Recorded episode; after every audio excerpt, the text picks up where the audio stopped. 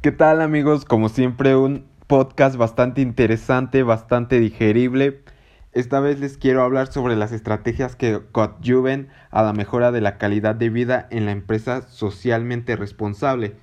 que a continuación les mencionaré, pero no antes sin decirles algunos puntos clave dentro de este tema, como las políticas ambientales. Explicándolo de forma sencilla, la política ambiental es una preocupación por ayudar a mejorar y cuidar el medio ambiente e conservar los principios naturales de los humanos,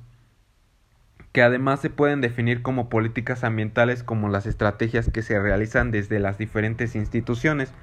tanto nacionales como internacionales. Un dato interesante es que a nivel mundial nos encontramos con que la ONU cuenta con un organismo especializado cuya misión principal es la de fomentar la cooperación internacional en los asuntos relacionados con el medio ambiente.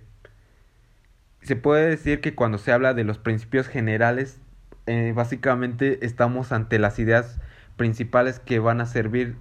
de base para, sí, para elaborar los las diferentes normativas ambientales. ¿Y cómo debe de ser esta política ambiental hablamos de que es un modelo de administración adoptado por una entidad o empresa que se relaciona con el medio ambiente y recursos naturales. Otro punto importante, si no sabemos o no tenemos casi conocimiento de qué entendemos por empresas socialmente responsables, este término básicamente se suele utilizar con una frecuencia que al hablar de ética y responsabilidad empresarial implica mucho más que cumplir con la ley y con principios morales de consumo. A continuación, pues esta es mi sí, mi empresa que a mi criterio siento que es socialmente responsable, que se llama Endernet, que esta a continuación les voy a les voy a contar cómo aportas su granito de arena al mundo. Básicamente tiene como objetivo principal la oferta y consumo de menús equilibrados y sanos de forma diaria, así como la promoción de hábitos de vida saludable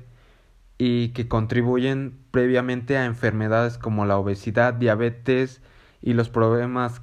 cardiovasculares. Y bueno, esta sería esto sería todo y básicamente esta empresa un punto importante que se me pasó contarles es que